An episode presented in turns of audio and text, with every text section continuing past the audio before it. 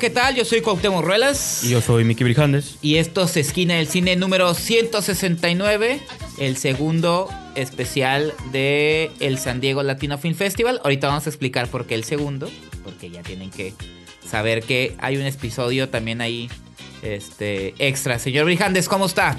Cuéntenos Muy bien, un poco aquí. de eso. Hoy no van a escuchar sirenas, porque ya estamos en el estudio, pero este sí, grabamos un Ajá. pequeño episodio de veintitantos minutos, 21, 22, sobre la primer película que vimos el día inaugural de San Diego Latino Film Festival, que fue Tiempo Compartido, de Sebastián Hoffman, una movie que había ganado mejor guion en Sundance de este año, de hecho. Y pues escribe es Hoffman con otro, otro guionista, que ahorita no Sí. tengo el nombre, pero pues habían ganado y yo tenía muchas ganas de verla. De hecho, como tú habías mencionado, Cuauhtémoc, la llegué a comentar en algún momento que estaba leyendo como próximos estrenos. Es Julio Chávez Montes y. Sebastián Hoffman. Ajá, el, el- el Ajá. premio fue compartido.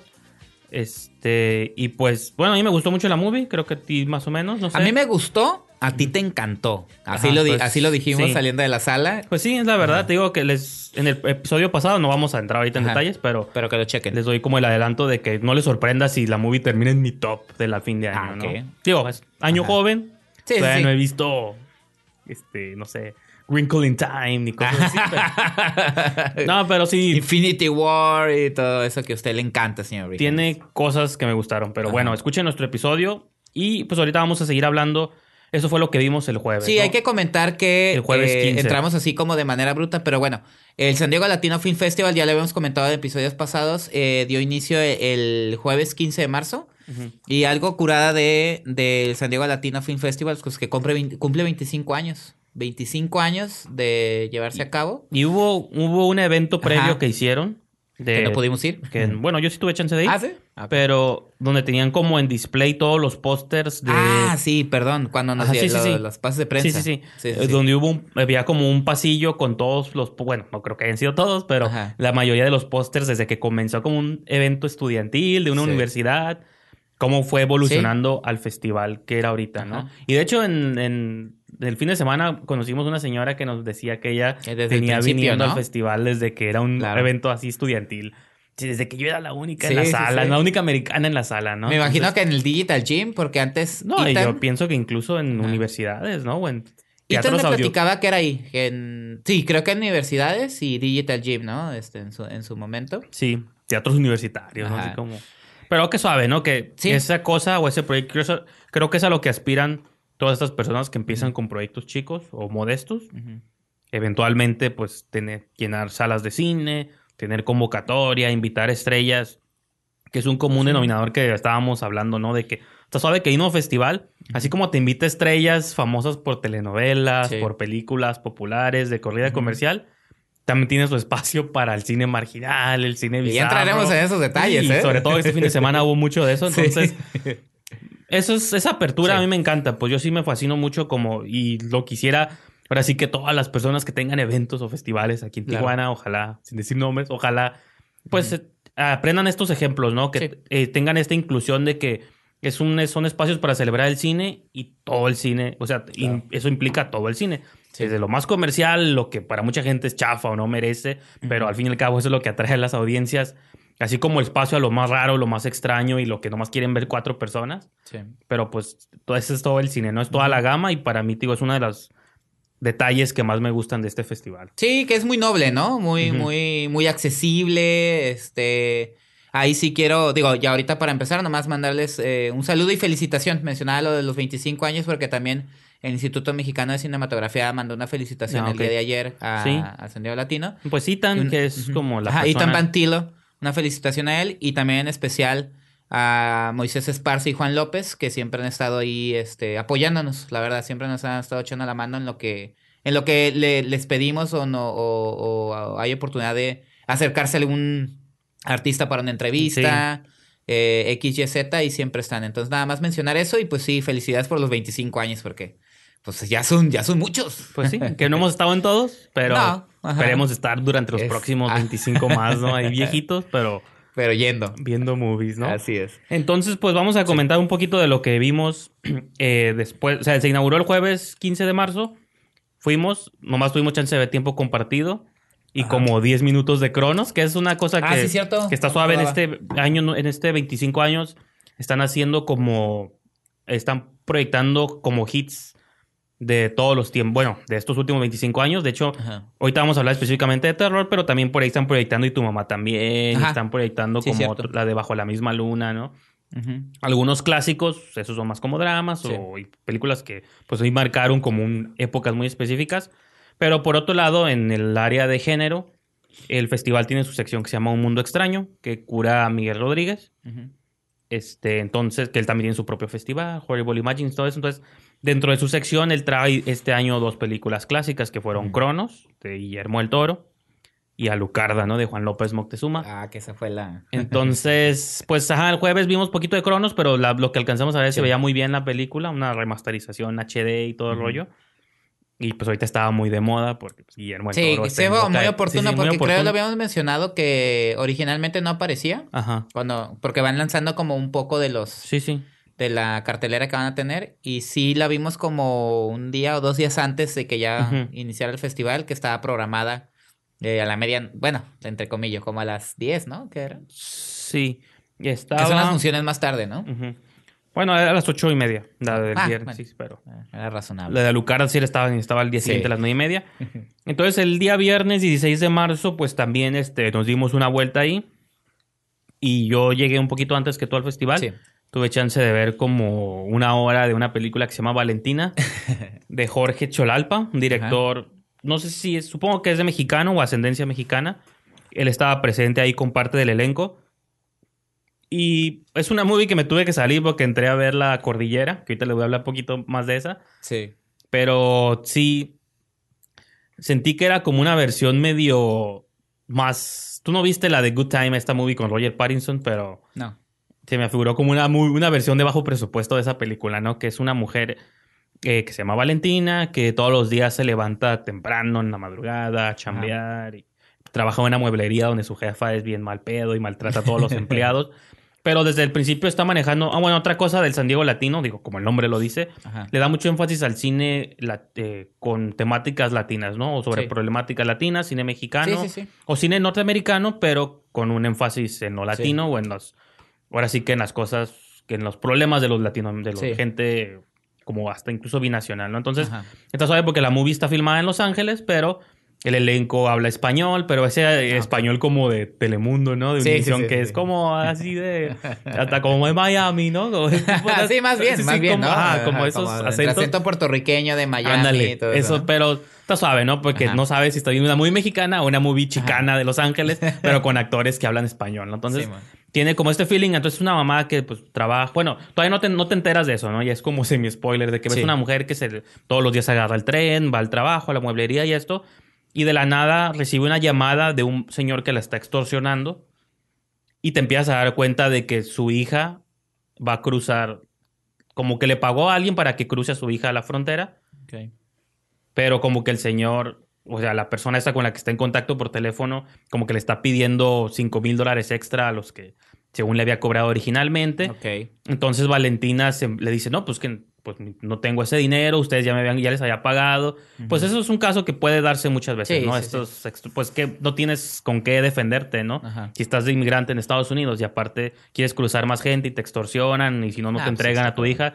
Entonces ella se enfrenta a esa problemática, entonces tiene como 24 horas para conseguir ese dinero extra que ocupa pagarle a estas personas que Ah, la están entonces por eso extorsionando. como good time, ¿no? Como dices, Ajá, entonces en Good Time es Robert, Robert Pattinson está buscando dinero para sacar a su hermano de prisión. de prisión, una fianza. Ajá. Aquí Valentina está buscando dinero Pa' para, cruzar. para terminar de cruzar a su Ajá. hija, ¿no? No, ella está Ah. acá, la hija es la que está ah, como atorada y tiene como unos Ok. flashbacks ahí en blanco y negro de su hija en la playa y cosas así. Ok. Entonces, la movie no quiero, pues es cine indie, digo, yo me identifico mucho con las personas que hacemos ese Sí, tipo de cosas. tienen la rea- experiencia, Realmente, ¿no? o sea, no. Creo que de pronto ponerte muy estricto, muy duro Ajá. con ese tipo de películas, sabes de dónde vienen y con qué recursos se hacen. En ese sentido, creo que la movie va bien, nomás que repito, pues no vi el final porque. Digo, tampoco me estaba cautivando al Ajá. 100. Digo, si me hubiera tenido atrapado, lo mejor sí me hubiera quedado. Pero me, como que valoré suficiente el esfuerzo y se me hizo como curada esta trama. Eh, como tratar de ser esta thriller de. Como de. De que, pues sí, de conseguir dinero y como de tensión. pero en base a una situación muy... Sí, una carrera contra el tiempo. Ajá, pues. pero una situación Ajá. muy específica Sí, sí, sí. a la problemática de, De la migración. del cruce ilegal, ¿no? Sí. Entonces Valentina va a una casa de empeño y cuando entrega sus joyas, el que- Recuerda. ve el que le va a dar el cambio, ve que tiene un montón de dinero y lo asalta, Ah, sí, lo como- asalta y le tumba. la- Entonces, ok. tiene como estas cosillas, ¿no? Entonces, está, pues pintaba bien Valentina. Se presenta qué día, señor Brijandes? Todavía, ¿no? Una vuelve a estar el sábado 24 de marzo Ah, ok. a la 1.45. Ajá. Eh, y pues digo, voy a tratar de llegar a esa función para nomás Ajá. ver el desenlace. Ay, digo, hasta esa se nos pasó a decir de tiempo compartido. Va a estar el domingo 25 a Ah, sí, cierto. las 3.40. Digo, nada más para ir mencionando las películas y si tienen una función extra, que la gente pueda ir a verlas, ¿no? Entonces, por eso mencionaba lo de Valentina. Y va a estar el jueves también a las 8, tiempo compartido, pero Ajá. en Digital Gym, que Ah, es otra sede, que tiene otra dirección, ahí pueden Ajá. buscar este, En la página oficial. Sí, busquen la ubicación, se llama Digital Gym, Gym Cinema, Ajá. este, pues ahí para que... Es otro, otro foro, un poco más modesto, más chiquito, pero también tiene una vibra curada, ¿no? Y Valentina mencionas el sábado, ¿verdad? El sábado a la 1.45 A la se repite. 1:45. Ok. Así que pues si próximo sábado quieren irse desde temprano a San Diego, pues Lo pueden cachar, ¿no? ahí la película. Ok. Y de hecho el ese sábado también se proyecta otra que no he tenido chance de ver, pero tengo el ojo que se llama Feliz Año Tijuana. Ah, sí, cierto. Que Pero- no es de tijuanenses, pero está filmada en Tijuana. Es coproducción, ¿no? tengo- México, Estados Unidos. Tengo ahí interés de ver esa película. Pero bueno, eso fue lo que vimos. De nuevo el viernes, luego de ahí me pasé a ver La Cordillera, La cordillera. que es esta película argentina que ahorita no tengo aquí el nombre del director. Sé que Eh, se llama- ahí sí lo tienes tú a la mano. Entonces voy- les voy platicando de qué se trata. Es una movie que ya había tenido corrida comercial en Argentina. De hecho, tú me habías comentado En México también. que ya había estado aquí en cinetecas o en foros alternos, por Sí. así decirlo. Eh, yo realmente, pues no, solo vi la descripción. El director es Santiago Mitre Ajá. y en Estados Unidos la pueden también encontrar como de Summit. Summit, ajá, sí. Ajá. Sí, que es como un juego de palabras de cordillera, cumbre, se presta para ambas, ¿no? Sí, Y sí, tiene que Santiago ver- Mitre, entonces. Sí, tiene que ver con esto. Yo la quería ver pues por los actores, porque Ricardo me, me llama la Darín, atención ¿no? que también salía Daniel Jiménez Cacho. Ajá. Entonces, es simplemente Christian Slater. que bueno, yo te decía que hace mucho que no lo veía en cine, sé que sé que tiene series por ahí, Sí, Mr. Robot. pero pues yo lo recuerdo de Pump Up the Volume y de su Ajá. época acá de, de patinador, ¿no? Que Sí, hacía peliculillas ahí curadas. Este, es una movie, pues como el título lo dice, es una cumbre de presidentes latinoamericanos. Están haciendo como una convención para hacer tratos. Están haciendo como alianzas por petróleo, ¿no? Entonces está como una- la alianza México-Estados Unidos y ciertos países. Y por otro lado está Brasil y otros países que se alían con Brasil. Entonces, Que quieren ser eh, Ajá. como independientes. sí, ¿no? y poner al presidente de Brasil como fregón acá, ¿no? Más rudo, ¿no? Sí, el más rudo de Eh. todos. Hasta el actor que castearon está muy curada Sí. su look, porque sí, sí lo crees, ¿no? Daniel Jiménez Cacho es el presidente de México. Este, y Ricardo Darín, que es el protagonista de la película, Ajá. es el presidente de Argentina, ¿no? Ajá. Entonces, tú estás siguiendo al presidente de Argentina. Entonces, como que no sabes de qué lado se va a inclinar eh, el presidente. Si se va a unir a la alianza de México y Estados Unidos, que Christian Slater es el representante de Estados Unidos, es como secretario, Sí, no de qué departamento. Y por otro lado está Brasil y otros países. Entonces, esta es como una trama política que, aunque no es mi cine favorito, pero creo que se estaba desarrollando de una manera interesante. Y lo que yo creo que a lo mejor puede destruir o, o no a la película, creo que hay como opiniones divididas. Este, yo por ahí estaba leyendo una mini reseña que hace Javier Espinosa y parece que a este elemento no le gusta, porque sintiendo cómo se puede sentir un poquito fuera de tono, ¿no? Donde a la mitad de la trama te, a la mitad de la historia te mete como la trama de la hija del presidente y ella unos problemas que trae como de casa y de pasado, luego el presidente tiene que contratar a un hipnotista para que le haga como unas regresiones ahí y trate de descubrir qué es lo que cuáles son los problemas que ella está cargando y resulta que ella se acuerda como de cosas que nunca pasaron, pero a lo mejor el presidente está ya sufriendo como demencia y él es el que no se acuerda de las cosas. Pero entonces ahí mete como esta subtrama de thriller que a mí sí me gustó mucho, o sea, eso creo que es el elemento que para mí salva la movie, pero yo creo que para los que estén como muy involucrados en el trama político y en esta, cómo es la toma de decisiones y las ali- alianzas, hay una escena por ahí donde el presidente de México se junta con el presidente de Argentina en secreto y está como le está diciendo por qué le conviene unirse con los norteamericanos y con los mexicanos. Y está suave porque, pues, para bien o para mal, siempre el mexicano bien pintoresco te lo ponen a Jiménez Cacho, pues, hablando como con vergas y palabras y chingón. Y es el único que usa estas malas palabras. Y es bueno, hasta aquí nos ponen así, ¿no? Pero, güey. Y en la sala, usualmente las, las, escenas de él era donde la audiencia donde más se reía, ¿no? Te digo. de hecho, ahí. Ahora resulta que ser mexicano es chistoso, ¿no? Eh, no, ahora meto ahí mi cuchara porque yo llegué tarde y hoy me. Creo que me tocó ver la, la última hora de la película. Sí. Y ya no, ya no, pues hubo partes que ya no caché. sí, sí. Pero en general me, me gustó esto, esto que tú mencionas, esta, este tono de thriller político. Eh, súper bien dirigido, súper bien actuado. Te digo, yo entré tarde porque pues, por cuestiones laborales llegué tarde. Pero me gustó. Me gustó eso que vi. Y mira, curiosamente que estaba mencionando, la película se presentó a principios de febrero en Cineteca Tijuana. Ah, en febrero de este año. Ajá. Ah, ok. Entonces fue a, principios de febrero, este, no en este mes, yo pensaba que era en este mes, ahí me equivoqué. No, fue a principios de febrero, eh, se, se, presentó ya en salas eh, alternativas en México. Fue, un hit de taquilla en Argentina el año pasado. O sea, vi que quedó como en el top 3 de todo el año. No, y se ve por qué. o sea, se ve muy interesante. Es una producción de Warner, Warner Bros. O sea, no Warner Latinoamérica, era Warner Bros. oficial. Como dices tú, la foto, bueno, me comentaste en ese momento la fotografía, la locación que usan, que supone que es la cumbre en los son los, son la, cordillera, de los Andes. La cordillera de los Andes. Perdón, este, pues la fotografía, la nieve, todo esto se ve muy curada, entonces Sí, no, y hay unas tomas muy específicas donde están discutiendo Ricardo Darín este, con, con su asistente, ¿no? Y al fondo se ven las montañas y dices tú, eso ya es preciosismo. Sí, ¿no? Pero pues eh, te ayuda como a situarte ahí en la soledad, en el frío, en todas estas cosas. Entonces, pues digo, a lo mejor es una movie que quizá no vaya a ser para todos, pero... Yo digo que sí. Los que quieran ver ahí como un drama... Se parece mucho a lo que quizá a veces uno dice que los americanos hacen bien, como estos thrillers semipsicológicos, más politicones, que hablan sobre temas importantes, así como, o estrategias, pues creo que... Sí, vale la pena. Creo que entra como por ahí, ¿no? Como un puente de espías, o ese tipo de cosas, pero... Sí, esperemos en este caso que llegue a, no sé, a plataformas, ya sea sí, seguramente es una movie que en Netflix va a estar en unos cuantos meses. O Amazon Prime también, que está ahorita también subiendo, en los últimos días ha estado subiendo varios estrenos. Sí. Entonces igual ahí, si la cachamos, pues les mencionaremos para que la puedan ver. ¿Tiene otra función? No, no recuerdo. La eh, cordillera va a estar el, el, el, el, sábado, perdón, sábado 24 a las 9.50 de la ah, noche. Ah, mira. Es la última función, de las últimas funciones del sábado. Pues la pueden cachar, Así ¿eh? que pues ahí sí se pueden dar una vuelta al San Diego Latino y pues digo, es noche, supongo que a esas horas ya no están haciendo nada, así que pueden darse una vuelta a ver la cordillera. A esas horas nadie está haciendo nada ni en San Diego. No, dura dos horas, así que pues van a salir como a medianoche del cine, así que ni modo, pero...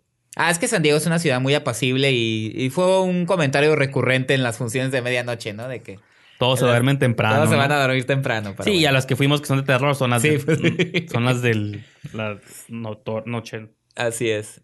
Y de ahí, señor Brijandes, en ese inter en el que usted estaba eh, disfrutando de la cordillera, pues yo llegué tarde y aparte llegué y tuve la oportunidad de saludar a, la directora tijuanense Alejandra Villalba. Ah, cierto. Quien presentó Micro Castillo, un mediometraje que usted el año pasado pudo proyectar en el Vampirascopio. Y de hecho se volvió a proyectar ahorita. ¿Eh? Sí, pues se está proyectando ahorita en el en el San Diego, Latino, sí. Y este, y que también eh, Javier Espinosa tuvo en el fotofilm. Y es un mediometraje que le ha estado yendo muy bien. Y tuve la oportunidad de saludarla. Este, muy contenta, me, me comentó que también que como en el, en el vampirascopio hubo mucha gente interesada, muchos preguntándole. De hecho, pueden cachar en el Facebook de San Diego Latino Film Festival. Sí. En los videos hay un QA con ella y con Alia Norvin, que también ya tuve oportunidad de conocerla. Hay un QA con Juan López, este, con la gente eh, eh, específicamente en la, eh, sobre el, el mediometraje Micro Castillo. Entonces, véanlo, está padre. Y pues me da gusto que, les vaya bien a estos cineastas tijuanenses. y, aquí por hacerme autopromoción, tengo una entrevista ahí como de media hora que hice con, Alejandra. Es, como un QA también, pero pregrabado que proyectamos en el vampiroscopio. Ella iba a estar en una función, pero no iba a estar en la siguiente. Entonces se nos ocurrió grabar como un preguntas y respuestas y proyectarlo como después de su corto, ¿no? Entonces, pues digo, a lo mejor puede traer spoilers de su corto porque lo estamos abordando como si lo, acabara de ver la audiencia. Pero en general creo que ella habla un poquito sobre sus influencias, sobre por qué le gusta hacer cine, qué ideas trae para el futuro. Entonces, Eh, pues no está eso en la esquina del cine, a lo mejor lo vinculo, si me permiten Sí, aquí. pues, pero- ay, sí, porque te prohíbo. No, No, no, no, no. de hecho te iba a decir ahorita que Eh, por qué no lo habías vinculado. ajá. Pégalo para que la gente Es- lo pueda meter. Está hecho dentro del contenido del Festival Vampiroscopio, Sí. pero igual ahí por eso los linkeo para que lo puedan checar. Digo, es como de veintitantos minutos la entrevista, así que pues. Que por cierto, Naila Norman me dijo que sí había visto esa entrevista. ¿eh? Ah, ok, pues. Dice, ah, sí, dice, nervio, telescopio. Me dijo, sí, sí vi el video, dice, Y de que, la pues, entrevista sí. que le hicieron. Nos habría gustado haberla traído, pero pues no, no, se pudo, ¿no? Pero afortunadamente, Ajá. pues ahorita anda acá en el Festival de San Diego. ¿Y dónde se está, qué ¿Y? día está proyectando, señor Rijandes? Este, creo que fíjate que la sección de cortos me parece que ya terminó. Ah, Fueron el fin de semana pasado. Tienes razón. Creo que fueron este viernes y sábado y Ajá. domingo, perdón. Entonces, pues, pero, pero, o sea, mira, yo quiero, si alguien que conozca a Alejandra Villalba escucha este clip y también conoce a Alex Ortega, quiero que corten este pedazo del audio y se lo manden a Ortega. ok, a ver. yo quiero que en México Bárbaro 3, A huevo. uno de los cortometrajes, Sí. lo dirija Alejandra a Villalba. huevo. Estoy totalmente de acuerdo con usted, señor Rijandes. Ya demostró ella que hace un género muy específico. Sí. Y no sé si es lo que le interesa, a lo mejor nomás Ajá. le salió como un vuelven de Isa Ajá. López de que hace su, Sí, sí, sí. su- Pero una, cosa, regresar, una cosa de pueden- género y a lo mejor le interesa hacer otro tipo de historias, pero yo sí sugiero que, pues, si están buscando ahorita ya más directores para hacer un México Bárbaro 3, pues, ojalá que Alejandra pudiera ser uno de ellos, ¿no? Sí. Pero, y así, Así que es. agarren este clip de audio y mándenselo a las personas parece responsables y ahí Y se lo propongan. ahí ¿no? está mi llamado, ¿no? Pues ahí está, digo, y un saludo nuevamente a Alejandra. Nos dejó ahí unos, unos postercitos de, Ah, sí. de microcasillo que están muy padres, muy bien diseñados. Y pues ese es el comentario de. Y ya después llegué a ver una hora de la cordillera. Sí, no, está bien, está bien. Y pues creo que ya hablé mucho. Yo quiero que tú abras primero con esta bizarra película ¿Cuál, cuál de todas? que redescubrimos llamada. Lucarda. No, Alucarda. Ah, Lucarda. Poquito nomás, sí. porque- Ah, sí. Perdón, me brinqué el sábado. Sí, sí, sí. Este. La bloqueaste de tu mente. No, no, no, para nada. No, no, no. Es que de ahí la ano- anoté mal mis, mis, mis tarjetitas. Este, no, sí, pues eh, se había anunciado, digo, tú me lo habías platicado eh, ya de que tenían, precisamente lo que mencionamos hace un momentito, que están poniendo películas por su aniversario, vimos Cronos, pero había como una muy especial, también para ustedes, Jorge el 40 aniversario de Alucarda, una película de Juan López Moctezuma, que habían anunciado con bombo y platillo, precisamente Miguel Rodríguez, como este, esta, este equipo que hacen entre Horror Imagine Film Festival y San Diego Latino Film Festival.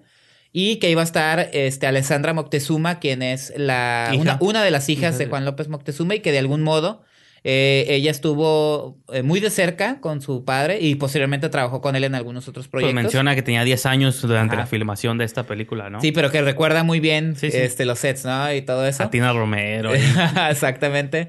Entonces fuimos a ver la película, como tú bien dijiste en un post en Facebook, era la oportunidad, era la oportunidad de verla. Yo no la había visto desde que estaba en la secundaria en un VHS que tenían ahí en mi casa. No, ya que la vuelves a ver, digo, buena edad para haber visto esa película.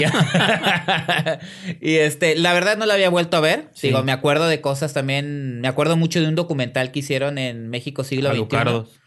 Este, no, me acuerdo Ah, de ese documental que hablaban del cine mexicano y había una sección Sí. donde Ah, de hablaban López. de ese cine y posteriormente me acuerdo de Alucardos de Lucías Guzmán, donde hablan precisamente esta docuficción. Sí, que me corrigió Alessandra, porque yo le dije, de hecho, por ahí hay un clip donde le dije yo, ese documental. Sí, sí, sí. Dijo, no es documental. Y yo, ok. Docuficción. Sí, sí, sí. No, Perdón. pues, ajá, sí.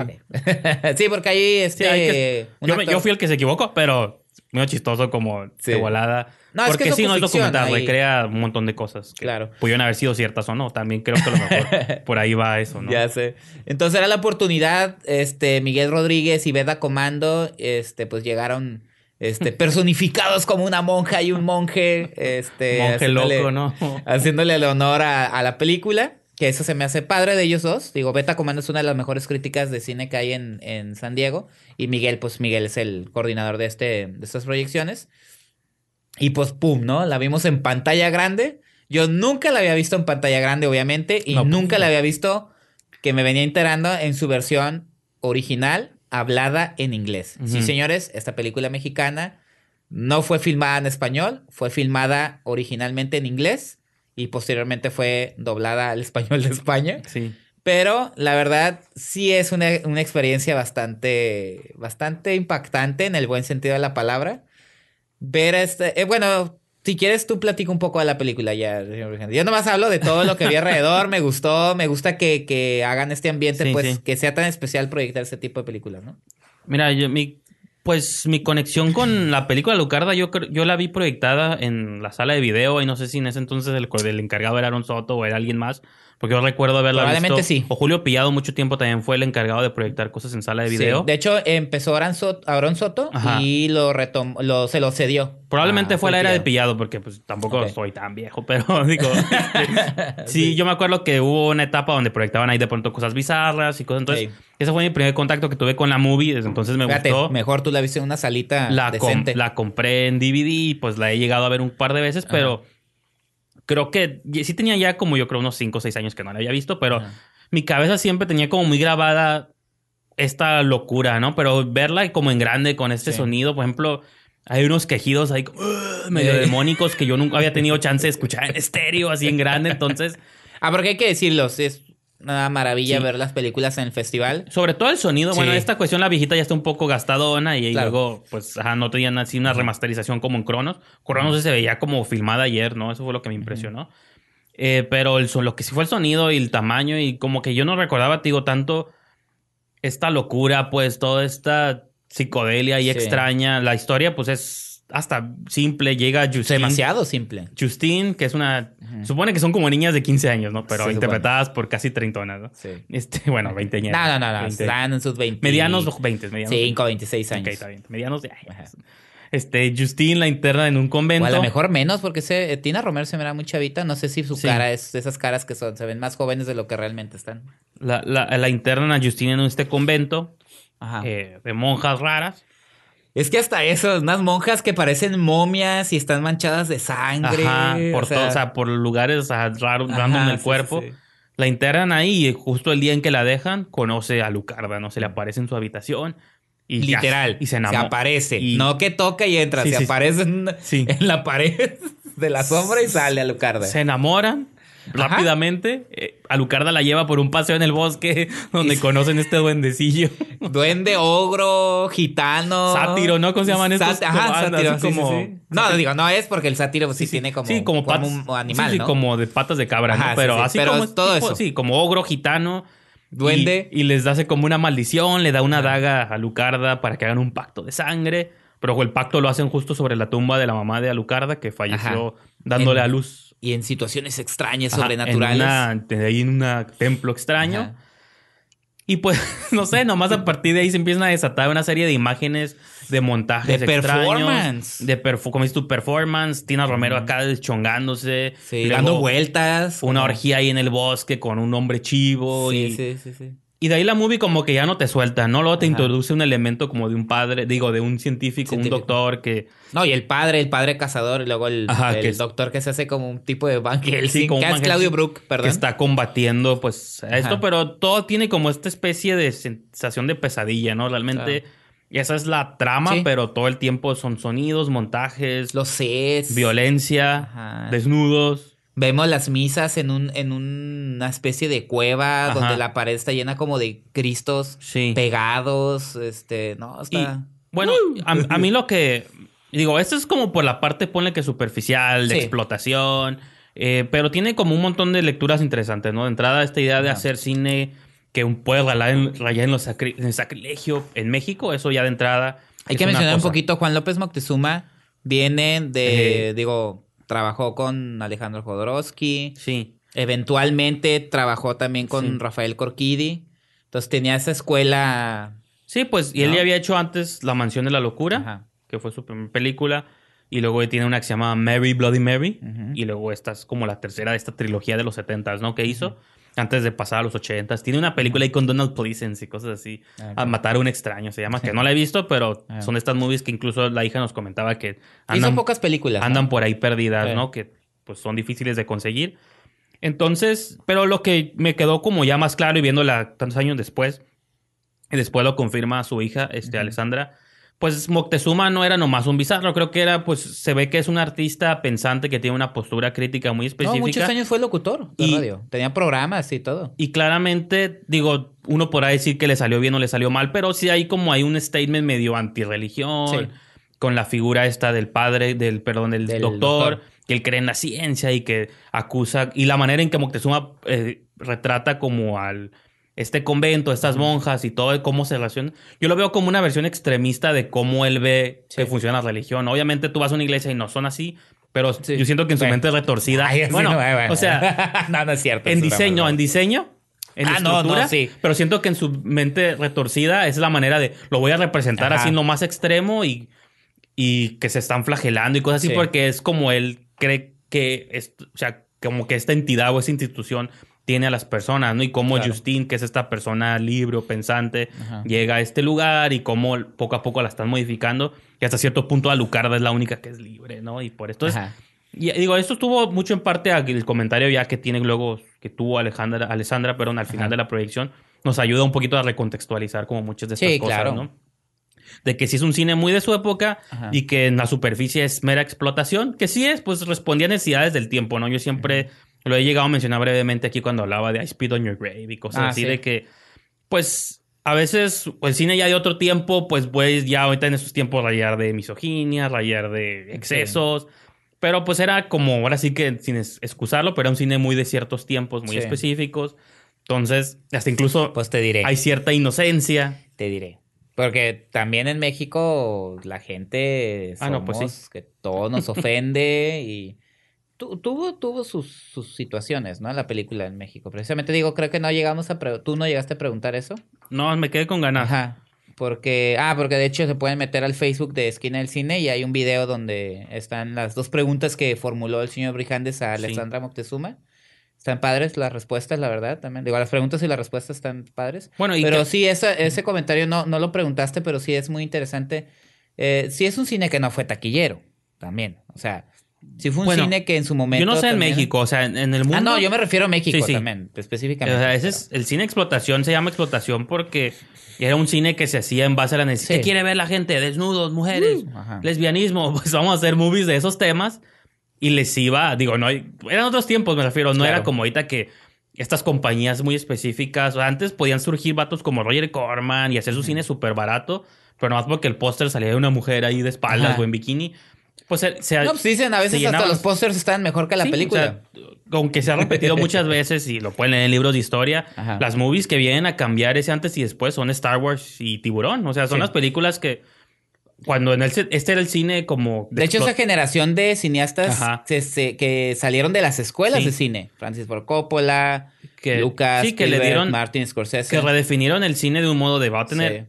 Es para ser calidad, estilo, buenos actores y va a ser taquillero. Sí. Antes lo taquillero era como lo que... Explotación, violencia, Death Wish, ¿no? Mujeres me, en- me acordaste de en- Tommy Wiseau, ¿no? Sí, sí. Tómame las nalgas, quiero que sea taquillero esto, ¿no? Sí, mujeres en prisión. O sea, esos eran los temas que si no la gente no salía al cine a ver cosas. Zombies, ¿no? Muertos. Ajá. Digo, a mí me gustan mucho esas cosas. por- Demonios, puede ¿no? ser por el valor cheesy o Ajá. de... O por simplemente ver la historia, ¿no? Claro. Creo que a mí siempre me resulta muy interesante y yo creo que siempre va a ser de mi cine favorito. Sí, que de hecho te la mencioné. Cada vez te entiendo más, señor Brijandes. Le es cine, sensaciones. De... No, y fíjate que ahorita que Ah, hablemos porque de... señor Brijandes le molesta que le den lecciones de vida al cine. Ah. No, y, pues, y ahorita que hablemos de México, Bárbaro, me gusta que sea una Ajá. tradición que siga vigente, ¿no? Ah, ok. En Sí, pues- este tipo de cine psicótico, ¿no? sí. Pues ahí está, digo, creo que para mí fuera, me, me gusta mucho la, la manera en la que eh, proyectan estas películas. Lo que mencioné al principio de Miguel Rodríguez y Veda Comando, que, que lleguen con sus crucifijos y Sí, sí. disfrazados, creo que va- vale mucho la pena, digo, porque es una película de culto, digo, 40 años no se dicen nomás así de, ah, pues 40 años, no, son Ujú. 40 años, lo que ha significado. Y creo que la respuesta del público también fue muy buena. Si no me equivoco, la sala estaba llena. Sí. Este, Incluso un par de lugares vacíos probablemente. Incluso estuvo más llena y eso sí me dolió poquito que México Bárbaro, que ahí sí. Sí, llegaremos estaba- ahorita Sí. a eso, pero también fue porque la función fue más tarde. Sí, mucho y más fue tarde. casi como sorpresa, como que siento que mucha gente no estaba tan enterada, Claro. pero Y ahí sí no sé cómo. Hubo una respuesta y creo que ahí este, qué padre que lo sigan haciendo y espero que, que tengan algunos otros otras proyecciones especiales y la verdad pónganse atentos, digo, es toda una experiencia lo que entregan de- el grupo que, de- que con Miguel Rodríguez. Y, que padre. hay que mencionar que pues él aquí cura una sección, pero él tiene su propio festival. Sí, ajá. No sé cuántos años tenga, pero sé que ya tiene bastantes. Sí. O Horrible Imagining se llama. Ajá. Que curiosamente Ah, este año se, hacía, se, llevó- se hizo en San Diego desde que comenzó, pero este año se mudaron a Santa Ana, California, que es ahí como un condado entre San Diego y, este, y Anaheim, ¿no? Que Sí. no está cerca, pero tampoco está tan No. lejos, ¿no? No, de hecho Y no. pues, digo, está suave. Bueno, de hecho, ahorita, esta semana también grabamos una entrevista ahí con Miguel Rodríguez. Está en inglés, así que si saben inglés, pues digo que mi inglés mocho ahí, pues Pero cualquiera le va a entender. ya toda la información. Pero él también. habla de información del curso que está tomando su festival. Habla un poquito de lo que hubo de programación, que a lo mejor para cuando lo vean, pues ya va a ser un poco tarde, pero Pero también habla de proyecciones de terror que él es, pues él es un gran promotor del... En Digital Gym tiene Sí, él proyecciones. tiene sus proyecciones este, mensuales, pues digo, yo admiro mucho lo que hace Miguel, es un gran Sí. promotor del género. Y repito, cae en esto de lo que yo mencionaba al principio, que admiro él, tanto como promueve cine clásico, cine bizarro, siempre está trayendo como cosas nuevas que mucha gente no sabe si tienen audiencia o no, pero se arriesga y las avienta y las promueve, ¿no? Sí. Entonces, para mí eso es como muy interesante. Hizo esta alianza con Dead, Dread Central, perdón, que Ah, es sí, como cierto. una... Lo menciona, eh, de un, hecho, es un sitio web en línea, entonces... Pues vean esa entrevista. Digo, les hago un resumen en español por si no saben inglés, pues no le van a entender. Pero más o menos ahí aborda él. Pero esos- no hablan con tecnicismo, señor Vijandes. No está tan... No, o sea, sí. Ay, habla de... Oh, sí, la, el, el lente de fulano. ¿no? Pero No, ahí... pero mira, sí- lo padre también es, es eh, digo, Miguel también fue el que proyectó La Región Salvaje cuando Sí. nosotros fuimos Digital Gym. Creo que dos días después de que nosotros fuimos, hizo un Q&A con, vía Skype con Ama de Escalante. Ujú. Entonces, ese tipo de proyectos los hace muy bien. Y también, digo, la mancuerna que hace con Beta Comando, que es una de las críticas de cine más importantes en San Diego, pues también chequen el material de ellos dos, la verdad, vale mucho la pena y síganles la pista, ¿no? Y en, en el, bueno, ahorita lo comentó en, el, en la siguiente, en las siguientes películas lo comento porque Ajá. hay todavía hay más proyecciones de su sección Un Mundo Extraño. Ah, ok, perfecto. Sí, porque también es de Mundo Extraño la que vamos a comentar. Sí. ¿Le parece, señor Brijandes? Vamos a hablar de... México Bárbaro, ¿no? No No, no, nada no. antes. hubo una, hubo una antes, hubo dos antes. Mi mente la bloqueó mi cabeza. Inquilinos, una película de Chava Cartas. Eh, antes de esta película él había hecho una cinta eh, infantil que se llama Rock Mary. Este... Ah, pues sigue en la línea, ¿no? De cine infantil. Después hizo Treintona, Soltera y Fantástica con Bárbara Mori, que fue una de las películas más taquilleras de, de- de- en ese año que se estrenó. Sí. Y que ahora, pues, eh, pues le entra al, al género de. Bueno, Sí. fue, Siguiendo los pasos de Isa López, ¿no? fue cinta familiar, comedia romántica, y ahora entra al género de terror. Este, con Inquilinos, una película que protagoniza Eric Elías y Dani Perea. Y por ahí aparece el actor recurrente Noé Hernández. Como dices tú, nuestro Peter Stormer, ¿no? Nuestro Peter Stormer del cine mexicano. y este. Gabriela Roel. Este. Hay, hay, eh, hay rostros conocidos ahí. Pero ¿de qué va la historia? Pues son unos. eh, una pareja joven. eh, que llegan precisamente a un departamento. si no, así que buscamos es en Chiapas. De mala muerte. No, dijo que la... Bueno, a lo Ah, mejor es en. Chiapas en la historia, pues en el Q&A al final mencionaron que la filmaron en Guadalajara. Ah, perfecto. Pero las tomas de fuera no era Guadalajara, ¿o Pues sí? no sé, eso fue lo que dijeron los chavos, eso es lo que dijeron ellos. Pero, ah, porque estaba el director de arte, ¿no? Sí, director de producción, de arte y el actor el. Elías. Y este, ah, pues de eso eh, llegan estos. Bueno, después de ver una escena, escena extraña con el actor Luis Arrieta, para quien lo ubican en algunas eh, cintas mexicanas, donde está en la habitación, está encadenado, algo está pasando. Es como una escena tipo Saw Hostel con Hellraiser. Y de repente. Pero chafa, esas movies Sí. son de Kubrick comparación con lo que vimos ahí. Y ya, este, después conocemos a la pareja eh, que, que integran a Eric Elías y Dani Perea. Se, ajá, se instalan este como departamento de mala muerte. La verdad se ve muy, muy feo. No sabemos las razones por qué llegaron ahí. Es lo que les alcanza, men, su sueldo de millennials. Bueno, este, Según, bueno, una trama inteligente, un plot inteligente te hubiera pintado ese Sí. escenario, ¿no? Pero no pinta nada. No, no, nada. Nada más pasa, están ahí. Se inferimos que hay un, un trauma del pasado. Que sí después lo van a decir, pero no, ahorita nada más. Así de entrada, como que ah, vamos a rehacer Me nuestras siento, vidas. me siento tentado a spoilearles, no es para que no vean esta Ah, tomada de Perdieron pelo. un hijo, pues. Y están como que rehaciendo sus vidas. No lo iba a hacer, pero... me- Oh, pues. Ya, está bien, está bien. Y ya, este, pues típico. Cada noche empiezan a suceder cosas extrañas. Este, aparecen personajes extraños. Una señora con un, con un ojo quemado. Este, eh, sonidos sin sentido, en escenas sin sentido de. esas O sea, cosas. como lo que Alucarda hizo bien, aquí es chafes absoluta. No se explica nada, la película simplemente es una acumulación de los más burdos clichés que podemos ver en el cine de terror más pitero Sí. u concentrados en esta película. Lo siento mucho, sí les quedó bien mal, señor Brijandes. Si al menos. No sé qué decirles, simplemente todo lo que ustedes se puedan imaginar que va a pasar en una casa donde espantan, pasa. El- pero incluido con escenas totalmente ridículas y sin sentido, como de un brujo, El loquito del vecindario. que el no- loquito del vecindario, que es nue- nuestro querido Noé Hernández. Estupendo actor, pero aquí. Bueno, sí, o sea, lo hace bien. Es- ajá. Pues lo que le invitan a hacer, ¿no? Pero sí, sí, sí. no es Este, culpa de él que la movie esté. Y nada más, o sea, realmente eh, es una película cuya también calidad de producción es muy baja. Este, eh, lo Y- comentamos y cuando te- estábamos No, yo, la yo te preguntaba, yo no vi Treintona soltera y fantástica, tal vez tú sí la checaste, Ajá. pero yo sí No, digo, sí, sí, pues es mainstream, ¿no? si algo no se les puede criticar a este cine, bueno, a mucho de ello, hay otras que sí se ven chafonas, pero al cine comercial usualmente tiene buena, o sea, está filmado bien, usualmente tienen una foto decente, o sea, yo no sé qué pasó de una, bueno, sí sé qué pasó, seguramente presupuestos o diferentes Yo te dije que a lo mejor era un proyecto de él, de ah, vamos a hacerlo Sí, con mis amigos. O sea, digo, no es... Sí sé que puede pasar, ¿no? Cada película es su propio monstruo, los presupuestos varían y las necesidades son distintas. Aquella, allá tenías el Star Power. ¿Quién sale allá? Bárbara Mori, ¿no? Sí. Y automáticamente eso pues te jala y todo el mundo quiere entrarle, quiero yo crea la producción. Acá pues bueno, Elías, tú me comentas que sí sale como en televisión. El- otros Eric Elías, su trabajo es mayormente en telenovelas. Sí. y, Ah, pues. Pero de repente eh, empezó a hacer trabajos con Manolo Caro en Sí. Amor de mis Amores, que ya es cine. eh, y es la voz del Charro Negro en la leyenda del Charro Negro. Pues y, que se quede haciendo voces. Ajá, y ahora pues en, en Inquilinos. eh, no, pues no, digo- aquí yo digo, no me sirve a mí de métrica ni para evaluarlo a él, ni Dani Perea, pues digo, o sea, están tan bien como el guion les exige que estén, ¿no? Realmente no.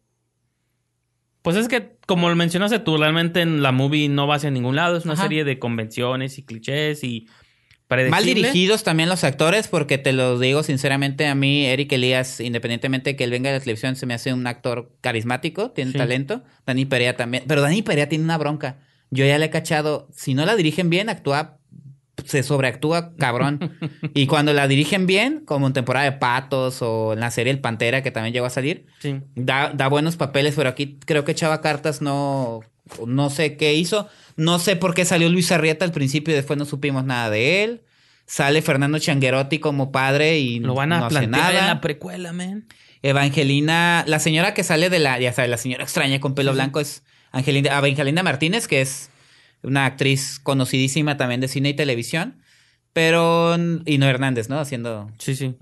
claro. un papel extraño. Que en tiempo compartido también sale en un papel. Ah, pero es un Stormer del cine mexicano. de loco. Aquí también sale de, Sí, sí, de sí. de De así con problema físico. Entonces, eh, pues no sé, o sea, realmente no, pues, no sé si vaya a continuar en el género o este lo próximo que de Chava Cartas que veamos en una película de acción o de crimen. Que o no vuelva sé a la qué. comedia romántica, ¿no? Bueno, no sé tú qué.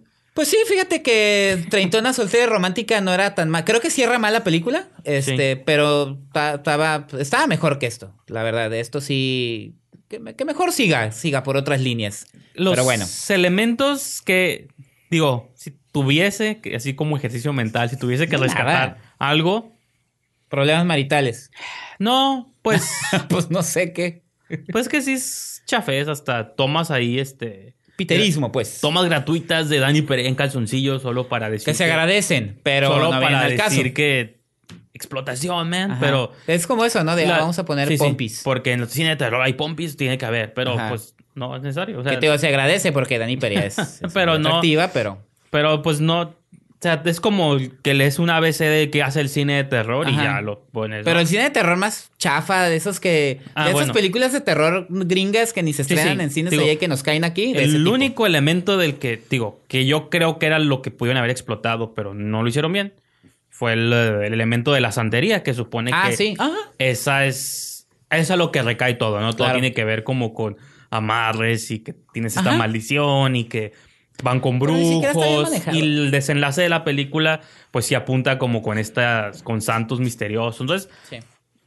y al Sí, pues final- hay un baúl ahí sí, al, fi- extraño. al final ¿no? hacen este, bueno, spoiler, ahí hay un ritual ahí que tienen que hacer y cosas raras, pero bueno, el punto es que digo, ese ser, quizá fue el elemento que les llamó la atención, y pero no lo quisieron explotar bien. No, tiene fecha de estreno en México, pues ahí sí la, se, les, se las aparece, pues ahí ya sabrán. Si son fans de Eric Elías o de Dani Perea, pues bajo su propio riesgo, ¿no? No vaya. ¿Qué pretendes salvar? Yo prefiero el infierno. A tu seguridad, sangre, fuego y maldad.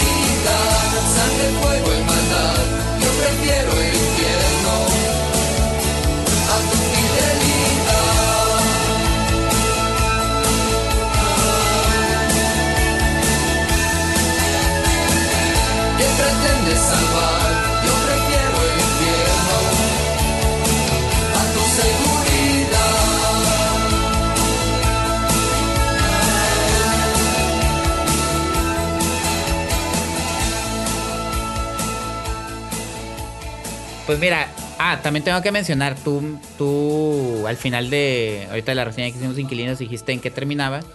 Yo me salí, Ajá. Bueno, es que yo me quedé al QA de Ajá. la película. A ver, sí, yo me, yo me salí porque esa cosa no iba a ningún lado y yo tenía muchas ganas de ver una película que se... Tiene dos títulos, no sé por qué. Eh, A eh, ver se cuál llama es más comercial, ¿no? ¿Cuál pega? Rebeldes de Altura, ¿cómo? AKA, eh, Yo no soy guerrillero. ¿Cuál te Es- gusta más a ti? ¿Cuál crees que le queda más a la movie? Si tuvieras que elegir tú. Pues se me hace más atractivo Yo no soy guerrillero. Lo de Rebeldes de Altura se me hace como de comedia Suena romántica. como la de Airplane, ¿no? Esas Ajá. traducciones de... Sí. Una, ¿Cómo dice? Locos en las alturas. sí, locos, lo- ah, locos en la altura, algo así. Este, había visto yo una mm, en próximos estrenos de Cinemex. ah, Ahí aparece cachado- todavía. a- a- caché un avance en YouTube que se, estaba, se miraba bastante interesante, se, había, se miraba escenas de acción y todo eso. Pero total, fue... Ah, un día- una noche antes habíamos platicado con uno de los actores, Daniel Martínez, y él nos había dicho que, pues que realmente la película no tiene fecha de estreno, que para ellos era como muy importante irla a exhibir ahí a San Diego porque era, era la manera en la que ahorita estaban como captando este, La atención. la cosas. atención del público, respuesta, comentarios.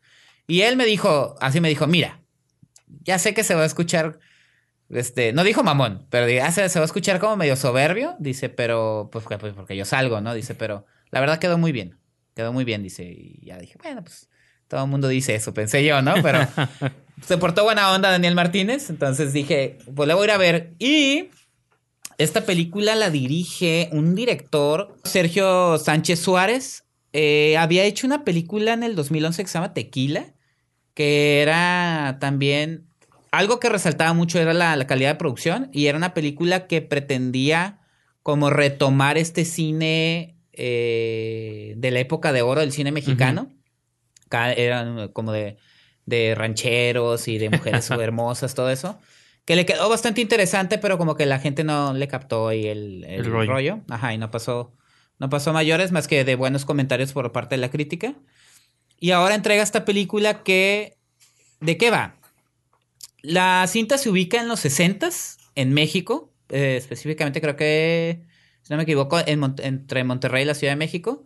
Y ahí conocemos al personaje que interpreta Luis Arrieta, que es un estudiante. Y eh, eh, lo interesante de todo esto es que lo ubican en un momento muy específico de México, los movimientos estudiantiles de la década de los 60, ¿no? Ya sabemos que en el 68 pasó una es tragedia. como Tlatelolco, la película Ajá. esta que vimos. Entonces, el personaje de Del Martínez es el gobernador de Nuevo León. Hay una entrevista en radio. Si empiezan como a ponerte el contexto de la película, hablan precisamente de los estudiantes, de los movimientos, del comunismo, de lo que se va a hacer, bla, bla, bla. Entonces, de repente, Luis Arrieta se sube a un avión donde va el gobernador con dos amigos y poco a poco vamos enterándonos de que él quiere encontrar a una muchacha, o sea, a una chica que está desaparecida como parte de estos Sí, sí. eh, acontecimientos de los movimientos estudiantiles. Y lo que quiere es acercarse al gobernador y pedirle información de dónde está, que porque le había prometido, bla, bla, bla, ¿no? Pero pues la situación está, o sea, es extremadamente grave como para que te den información así, ¿no? Entonces van en el avión, las cosas se complican y el personaje es, o sea, en, en un... En una cuestión de errores, terminan con el arma del guardaespaldas y secuestran el avión. Entonces, conforme pasa eso, en los flashbacks que él tiene, que le preguntan por qué estás tan obsesionado con ella, por qué quieres saber de ella, nos vamos enterando cómo la conoció. Es una chica española que forma parte de los movimientos estudiantiles, que tiene reuniones con otros chicos y que de algún modo lo quería involucrar a él, pero él es un chavo que, que no se quiere involucrar con nada de no, pues yo no sé, no, no quiero, no quiero. Y al final como que toma el valor de decir, no, pues ya es momento de reaccionar, ¿no? Y pues la película mezcla eh, esos temas de manera muy sutil, ¿eh? Uno podría pensar que es, ay, sí, se van a burlar o algo. Comedia, Sí. acción, Que es una línea muy. es una línea muy delgada, pero creo que lo hace muy bien. Creo que es un gran experimento. Y la calidad de producción es, de verdad, sí sientes que estás en los 60 Los colores de la ropa, pasteles. Parece que estás en una película como de Enrique Guzmán. Este, de hecho, yo ya no me pude quedar en el QA porque salimos inmediatamente para. Bueno, yo México me salí para ver México Bárbaro. Quería preguntarle si era un efecto realmente filmaron en 35. No creo, pero que era una pregunta. Pero lo interesante de la película es, llega un momento donde la cinta, el avión lo aterrizan y toda la película están lidiando con el ejército como este una Negociación acá. Ajá, de secuestro, de tú liberas, yo libero. Pero te muestran tanto la manera de ver las cosas por parte de los jóvenes, la manera de ver las cosas por parte del ejército, porque son una pinche bola de jotos, pinches estudiantes, hijos de la chingada, ¿no? Sí, sí, sí. este, son terroristas y todo eso. Y la verdad, tiene muy buen ritmo la película, nunca se cae, o sea, en ningún momento están, este, nivelan mucho, o sea, chis- chistecillos, luego los flashbacks se te ponen como un tono un poquito más serio, dramático, sin caer en lo del melodrama. Y los actores son estupendos. O sea, Luis Arrieta se me hace un, un chavo. Yo desde lo que vi, desde que lo vi en la película de Paradas Continuas, se me hizo un actor bastante interesante. Está Daniel Martínez, que fue con el que tuve oportunidad de platicar. Está Enoc Leaño, como un, un militar, que es un actor de aquí de Tijuana. Es Silverio Palacios, Ah, también aparece en un papel bastante chistoso. Edgar Vivar, como un padre, el, el señor Barriga. sale ¿Lo hace bien? ¿Lo padre. hace bien o no? Sí, es un padre bien culé, o sea, de- este, y está un actor, el otro chavo se llama Osvaldo, el que aparece como el flaco, que es como el comic relief, Sí, sí. se llama, bueno, son dos, eh, Luis Velázquez y Osvaldo, no me aparece el nombre, fíjate, Osvaldo Zárate. Este, creo que la, le- el- el- la dinámica que tienen los tres amigos, se las compras, cabrón. Me acordé mucho de Todo Mal de Isa López, que también eso es lo que funciona entre los tres eh, actores. Nueva directora favorita. ¿no? Sí, este, en todo mal hay tres personajes que son primos, este, y la dinámica entre ellos tres, y creo que acá es más ligera acá, porque son amigos como que se, se quieren un chingo y sí, se sí. hacen el paro. Brothers. Brothers, y este, créanmelo, la película eh, tiene unas escenas muy padres, le digo, tienen todo eso. Creo que la, la- el experimento que hace este director le sale muy bien. Incluso dije, si me hubiera quedado en el QA, les hubiera dicho, yo miraba en sus caras la confianza que tenía cuando presentaron la película, ¿eh? Así como que, jaja, traemos una buena película y la van a ver ahorita. y sí, la verdad, eh, hubo aplausos. Yo me salí, o sea, me salí, hubo aplausos. Este, funciona muy bien. Algo que me entristece un poquito, porque también, digo, quisiera entender qué pasa. Me hicieron mucho énfasis en que la película no tiene fecha de distribución. Eh, y otra cosa que me llamó la atención es que yo no vi, eh, creo que es una producción privada, exclusivamente. Yo no vi Eficine ni Videocine por ningún lado. Entonces, está interesante, o sea, el nivel de, el nivel, la calidad de producción que tiene la película, lo bien que funciona como cinta comercial, sin caer en la banalidad, o sea, que sea, que te- es una película que tiene como, es honesta, tiene contenido, o sea, te hace ciertos comentarios incluso de este choque de, de generaciones. Sí, sí. O sea, chavos contra adultos, ¿no? Que ustedes que saben y todo Que eso. se puede sentir hasta vigente, ¿no? Ajá, y que y luego unos dicen, no, pues que somos guerrilleros. No, no somos, no somos. O sea, y No, guerrillero. después sí toman el papel Sí, sí. como de guerrilleros. Órale. Y luego hay una escena donde están ya negociando y dice, quiero que... Ellos lo que quieren es rescatar a sus amigos. No es que sean un movimiento específico. Y dice, no, no, no digas amigos, sí, di, di camaradas. Así a nuestros camaradas. sí, rusos, ¿no? Entonces, te digo, creo que todo, el director mantiene todo a nivel, en la comedia, drama, y, a- y al final hay una, escena muy padre de acción, una Sí, persecución en el avión, Órale. con, con un guardaespaldas, con una UCI Entonces, tú- disparando en una ala. sí. Tú sí le verías potencial entonces comercial a la película bastante, Sí, bastante. Por eso digo que no sé qué es lo que esté pasando con la película, porque sí lo sentí como. Bueno, lo- la plática que tuve con Daniel Martínez, así me dijo, no, la verdad no. Pues que eso es lo definición". triste, ¿no? Que de Ajá. pronto, digo, ahorita que está de moda el tema de las movies mexicanas que valen la pena y las que no. Obviamente yo no vi la película, pero pues cae en eso, ¿no? De Sí. cómo quizá el cine comercial o el que todos creen que se está haciendo se está encasillando en una sola cosa, Sí. que es el romance o los Ajá, la comedia romántica. la comedia romántica. Porque esa película tiene romance, pero no es comedia romántica. y las apuestas que quizás salen un poquito de la norma, ya Ajá. sea terror o sean comedias de acción o como sea, pues esos están siempre pendiendo ahí Ajá. como de un hilo, ¿no? Entonces, pues sí, te digo, hubo muchos cuestionamientos que me los voy a llevar. Este, como eh, preguntar específicamente para no especular de si tuvieron eh, apoyo del gobierno, este, si se tiene Pues- fecha de estreno eh, y ya cuestiones técnicas, ¿no? Porque la imagen de la película sí está muy padre y este tiene estar, o sea, tiene actores eh, interesantes, o sea, rostros conocidos. Digo, ver al Edgar Vivar en un papel ahí de, de un padre canijo, pues sí está, está chistoso. Entonces, pues ahí, la verdad, sí se las recomiendo mucho. Y lo malo es que ya no tiene proyecciones. función. Si no la vieron, ya no la vieron. Si sabe, o sea, se las recomiendo. en- en- bueno, no quise decir eso, sí me equivoqué porque no hay otra función. Si sabemos aquí en el programa cuándo hay una fecha de estreno oficial, créanme lo que se los vamos a hacer saber y este y sí la voy a recomendar bastante porque sí vale mucho la pena. Es un cine muy interesante. Esos pocas veces, digo, me pasó con usted va a decir que soy un apologista, pero algo que me gustó de todo mal. Ah, ya me voy, ya me voy. este, es precisamente que en un momento en que todo el cine mexicano es comedia romántica, sale esta comedia vulgar, tipo Hangover, Pineapple Sí, Express. Pues sí es como, es diferente en ese aspecto, ¿no? Y ver Rebeldes de Altura también se me hizo diferente en ese aspecto. O sea, es un cine comercial que sí se sale de la norma del cine comercial Sí. mexicano actual. No estoy diciendo que sea algo novedoso, pues. Y a lo mejor sí se va a dar, nomás es como todo, nomás Ajá. cosa de paciencia, ¿no? O sea, Sí, ¿cuántos ajá. años tardó el cine mexicano para componerse y llegar a la etapa que está ahorita? O sea, más tú que has visto, o sea, que Ajá. tú que has seguido más el cine mexicano de las últimas décadas hacia acá, pues se ha habido un crecimiento exponencial de Sí. cada vez hay más películas, cada vez hay más estrenos. Es muy raro un fin de semana donde no haya al no, y hay menos buenas apuestas. una Ahorita que película. mencionaste eso, pues viene la cuarta compañía. Ajá, por eso es un me thriller criminal. Es muy raro ya que llegue un fin de semana donde al menos no haya una muy mexicana, ¿no? Dos, Así cuando es. hay suerte. Cuando llegaron a haber años, llegó a haber años, perdón, en los que pues, no había nada, había, salían como seis películas al año, ¿no? Entonces, Claro. fue un crecimiento exponencial, ya también desde que hasta cine de género ya ves, de pronto, te- y ahorita vamos Mucho, a hablar más de eso, De hecho. hasta los que dicen casi no hay cine de terror, pero hay más que Ujú. pudo haber existido hace unos cinco o diez años. Sí. Entonces, a lo mejor todas estas cosas van a paso lento y ahorita están teniendo Sí. miedo a exponerlas o exhibirlas, Es que no pero es comedia romántica. poco nada, a sí. poco, o lo mejor Ajá. va a ir creciendo todo esto. ¿no? Sí, pero te digo, qué bueno que les, que les funcione como este focus group, por decir así, de la respuesta que está teniendo el público con la película en las proyecciones que han tenido, ¿no?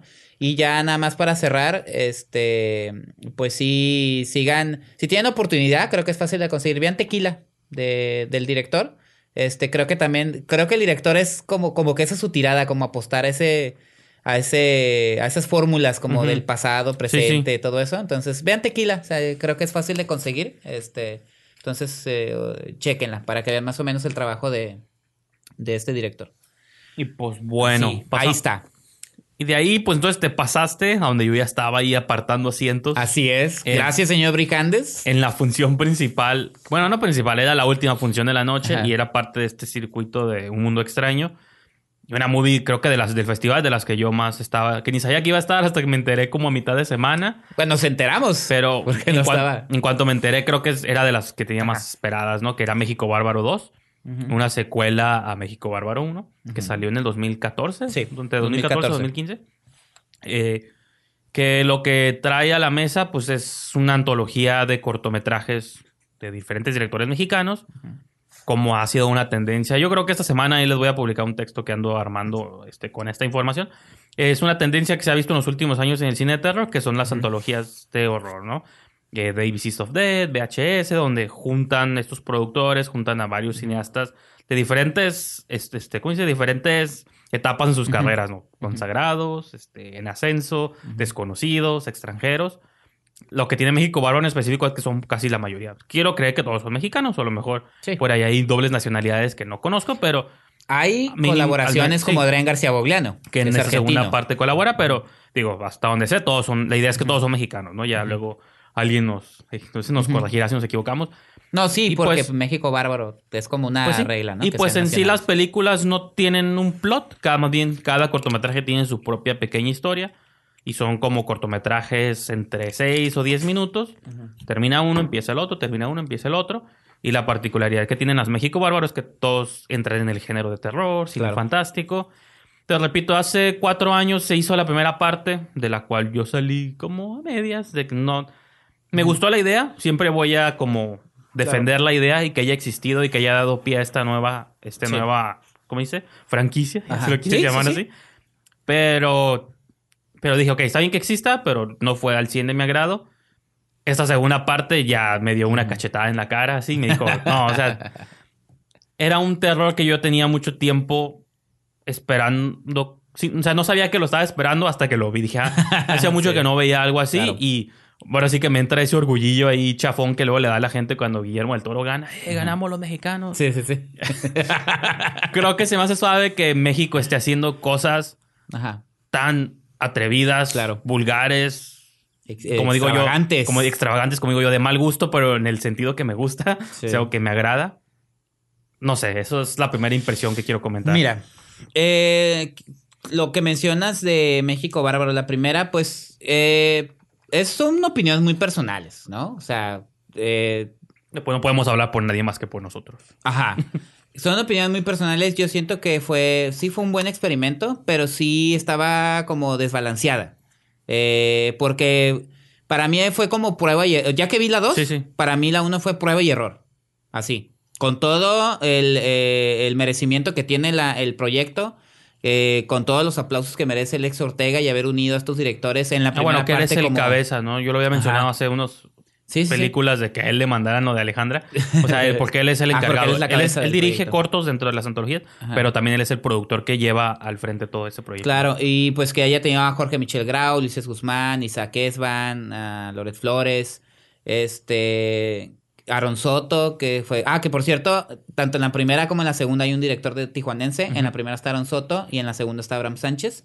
Que lo conocemos también. De hecho, Y la productora del corto de Abraham Sánchez es Marla Arreola, Sí. que estuvo presente ahí, este, que también tuve su oportunidad de saludarla. en el canal, en el programa, perdón, este, Ajá. otra vez para autopromocionarme, tenemos una Ajá. entrevista de Ah. como una hora con Abraham Sánchez Sí. cuando apenas estaba en proceso Horror de 24, ¿no? Sí, en el programa Ajá. que yo hacía con Guevara, que se llama Horror 24, tenemos una entrevista como una hora, casi hora y media, donde pues él nos hablaba incluso cuando apenas lo, iba- lo estaba haciendo, cuando Claro. apenas lo iba a estrenar, entonces nos da ahí como avances, ¿no? De qué es lo que iba a convertirse en México Bárbaro. Sí. Y, y, lo segui- y, no, y esa entrevista era más como de trayectoria, porque es un cineasta que tenemos Sí, claro. conociendo, que empezó casi como con nosotros, nomás que él en su ámbito de dirección de sí, cine. Y Ya que nos estamos colgando No, no, de él. no, no, no. estoy jugando. me a que estamos, empezó como en la misma etapa que cada Ajá. quien empezaba a involucrarse en las cosas Sí. que le gustaba. Cada quien por su, cada quien en su área. Y a mí sí me emociona bastante haberlo visto desde sus primeros cortos, Sí, sí, con sí. sus podófagos y sus videos Sí, caseros. te digo, yo sin escucharme, como dicen, sin sonar soberbio ni nada, creo que tú y yo tenemos una buena amistad con Abraham. O sea, lo conocemos muy bien. Sí, sí, Sí, y que ahorita ya está en una película que, va, que ya tiene distribución garantizada en México, ¿no? Porque la primera tampoco tuvo. Sí. Porque México, como estamos hablando, siempre le hace feos a las cosas buenas. Ajá. Pero, a menos en Europa, en Estados Unidos, son movies que, pues sí. Bueno, Netflix, está en no, bueno, Netflix, está y- México, ¿no? Que eso Y en el caso también de Marla Reola, que es una productora joven que está empezando con proyectos interesantes. Amir con ustedes. Sí. México Bárbaro ahorita con Abraham Sánchez. Hizo un cortometraje que se llama El Último... Produjo un cortometraje, Sí, sí. El Último Y Romántico. aventó en por exclusiva que están trabajando en un largo. Ajá, ya lo dijo ella, así que ya lo podemos decir aquí también. bueno, pero entonces, retomando nomás lo que quería decir de la primera que de México Bárbaro, que era como prueba y error, porque a fin de cuentas, pues era, lo- era la primera vez que lo estaban proponiendo. Cada director hizo su corto como, como cada quien, o sea, en su, su- Sí. cada quien pudo, como hicieron. Entonces había como un desequilibrio eh, visual, sonoro, digamos así. eh, todos haciendo su, su, eh, su mejor esfuerzo. Eh, pero, digo, repito, este, creo que la primera funcionó para detectar qué se podía mejorar. Y una de las cosas que creo que Le- Lex, Lex Ortega tiene una casa productora de sonido. Eh, bueno, una casa. LC audio, ¿no? Ajá, este, entonces la prim- lo primero que, que creo, tengo entendido es, todo el audio lo hizo él, de, la, de las cortometrajes. Hay una calidad visual eh, estandarizada en un 90%, porque hay un corto ahí que medio, medio me brincó, en un 90%. Y otra cosa que nos enteramos precisamente porque Marla estuvo en el QA, de que se pusieron de acuerdo para que esta segunda parte crear un universo con- Sí. entre ellos. do- eh, es un universo donde todas las historias existen. Como Marvel y DC. donde se pasaron un proof, ¿no? De cada cosita, un muñequito, Sí, sí. una máscara, un póster o algo. Que eso sí tienen que poner mucho eh, ojo. Que yo no puse, yo Ajá. nomás vi como uno y porque era como muy claro. Ajá. pero fuera de ahí yo no sabía Sí. y no se me pasaron todos. Entonces, para mí, esos tres elementos me sorprendieron gratamente. A diferencia de. eh, o sea, eso es lo que hace diferente a la segunda, que le da un plus. La hace. Sí, lo voy a decir, la hace mejor. Porque ya te da la sensación de cohesión. Cuando, Exactamente. Aunque cada director firmó por su lado y nadie se metió con el trabajo de nadie, creo. Pues mínimo esa conexión de elementos. Hay un equilibrio en la calidad y creo que hay más solidez en las historias. Y este, ¿qué otra cosa iba a decir? No, pues eh, creo que Mira. eso, esa es mi impresión de la película y eh, pues ya abordaremos, no sé, quieres mencionar a lo mejor, pues son ocho historias, ¿no? Sí, bueno, yo hice como me gusta siempre rankear todos en mis listas. Tengo ahí mi lista en orden de la que más me gustó a la que menos. Igual ahorita la leo, pero yo lo que quiero mencionar es. eh, a lo mejor en nivel de producción o calidad hay muchas que quizás son similares, mejores o peores que, la primer, que el primer volumen. Yo lo que quiero, por ejemplo, rescatar mucho es el tono de la película en un, como un todo. La desfachatez, la, prim- extravagancia. la primera era como, como que sentí que todos se tomaron demasiado en serio. Y siento que aquí, digo, Estoy de acuerdo. desafortunadamente siento que el único que peca de eso aquí es nuestro compatriota Abraham Sánchez, donde Ajá. siento que su corto es súper serio. Sí, muy serio. Y es el que abre la película. Y yo cuando lo dije, ok, por aquí va a ir la movie, ¿no? Igual Ajá. que la primera. Vamos a ponernos intensos. Y no es que no me guste el cine serio, te digo, o sea, Claro. casi todo el cine de terror que yo creo más que últimamente se ha hecho va por esta vena como seria, formal. Incluso si quieren poner por ahí este el Shape of Water, tiene- es un tono como más crítica de algo, ¿no? Entonces, siento que la primera tiene muchos de estos elementos, Ajá. pero ya a partir como del ter- segundo, tercer corto hasta, tercero. hasta el final, sí, del tercero. El de Fernando Urdipilleta. Ajá. A partir de su corto hacia el final, la movie toma como ese tono irreverente, vulgar. O sea, se pasa por, ah, por las bolas el Time's Up y el Ah, que Me por Too cierto, y todo esto. Y es explotación. José Meléndez Sí. está en ese en uno de los cortos.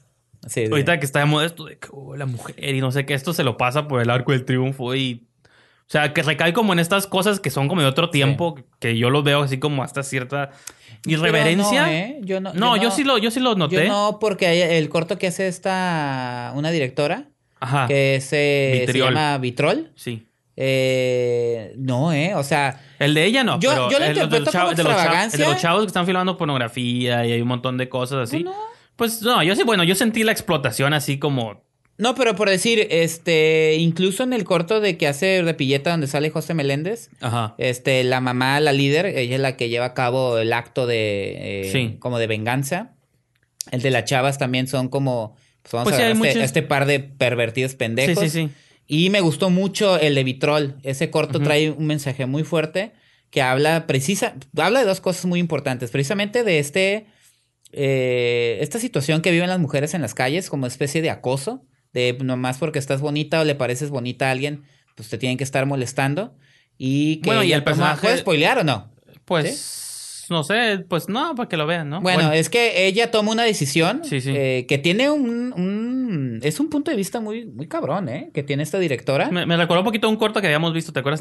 Va por otro lado, va por lados muy diferentes, pero me Y también habla precisamente, habla de eso y habla de, eh, de la industria precisamente de la, Sí, de la belleza, del la modelaje, de, y de cómo, y de cómo pueden cómo las mujeres pueden entrar a este mundo y sufrir ese tipo de acosos, pero de una manera muy sutil. Por eso yo creo, si es extravagante, si es desfachatada, O sea, sí, sí les vale gorro poner chingazos y sangre, pero yo creo que sí tiene un...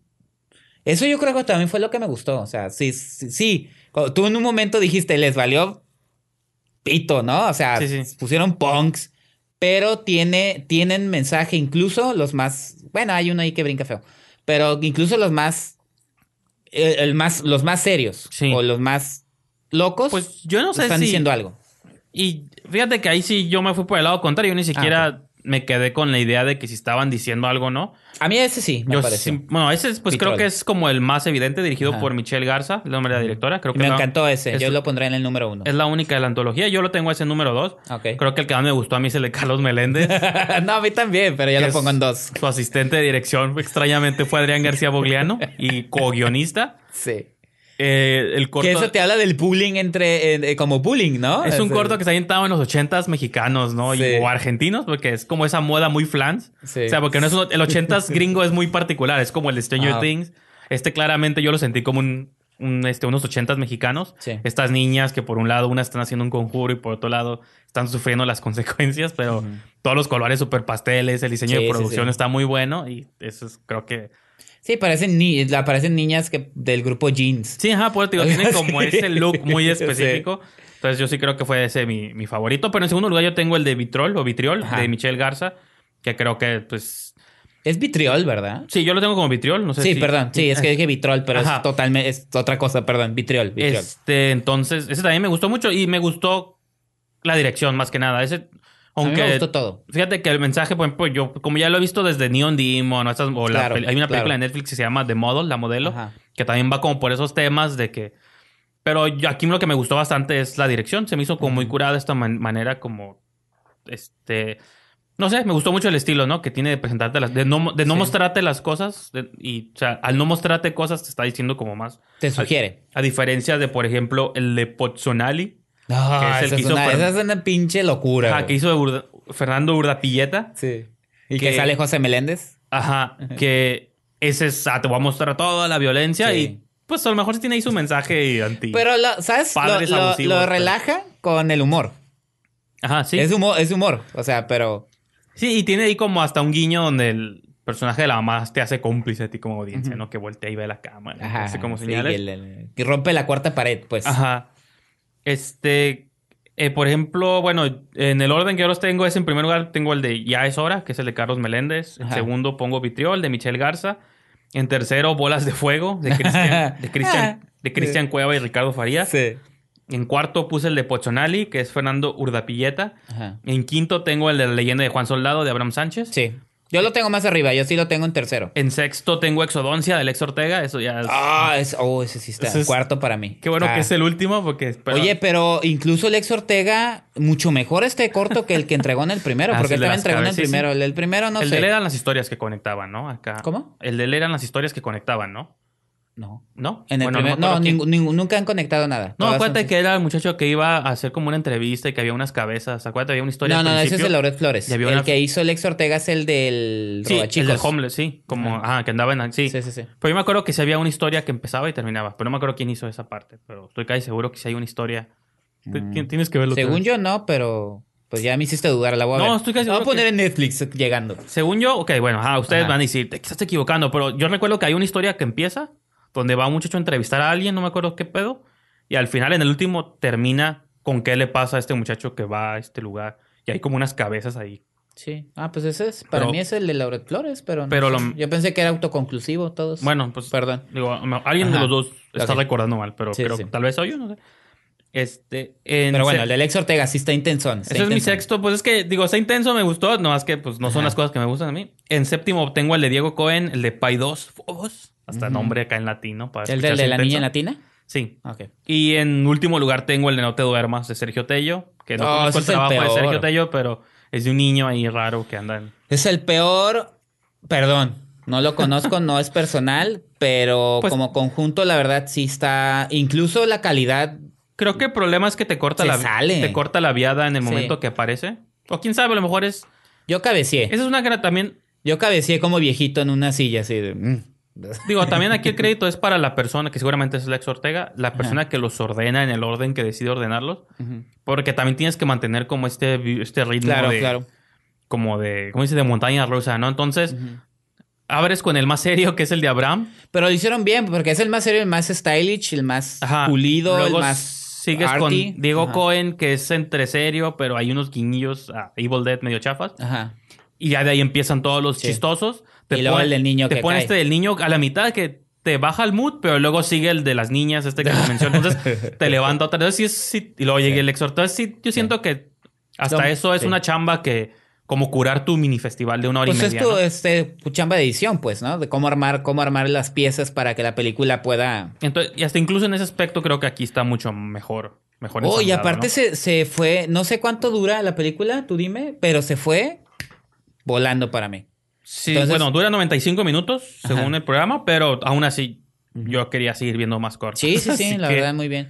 Y este, y bueno, hay algo que voy a mencionar. Quien estuvo de México Bárbaro fue Marla Reola, que es la productora de La leyenda de Juan Soldado de Abraham Sánchez. Y algo que, que a mí se me hizo muy padre es que tanto Miguel, Rod- Miguel Rodríguez, perdón, y Beta Comando, que estaba justo enfrente de mí, que es la, la crítica de cine, le dijo, es- eh, creo que es eh, mejor que la primera. Me gustó mucho. Entonces, que te lo digan dos personas, un Sí. curador eh, y una crítica, también te habla, y, y perdón, vamos a platicarlo un poquito, también te habla de un público más perceptivo. En, Sí. en, eh, voy a decir San Diego porque pues no he ido a Texas y a Nueva York Sí, para a festivales de cine. Pero creo que el, el público de San Diego es más perceptivo, es más abierto y no se ofenden, como nosotros los mexicanos. Porque hay que mencionarlo, esta película la, la eh, pues eventualmente la vamos a ver en México, en Tijuana. Y yo lo dije, de hecho le, le- lo, lo comenté con, con Abraham y no sé si se lo comenté a Marla. Esta película va a causar polémica, pero en el buen sentido. O sea, es una película que va a causar ruido, que te va a mover el tapete, que creo que es la intención principal, ¿no? De una cinta así. Que no Pues- te sea indiferente. Pero Pues sí. también te digo, creo que eh, el público en San Diego eh, en- es más perceptivo y en México todo nos ofende. Ay, si vemos un chorro de sangre. No, o- por eso. Pero es que esta movie ofende porque va más allá de la sangre. También es, digo, usar símbolos religiosos para... Vómito de clavos con sangre. Ah, para cosas que no fueron su intención, pues sí. O sea, es, la movie es blasfema y le vale. Y sobre Ah, la el corto de Lex Ortega. Ortega, que... Ajá.